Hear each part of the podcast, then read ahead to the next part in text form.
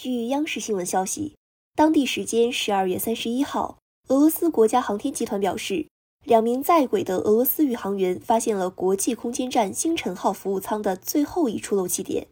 而调查显示，这起事故是一名美国宇航员故意为之，为的是引发事故，以便能早日返回地球。感谢收听《羊城晚报广东头条》，我是主播佳田。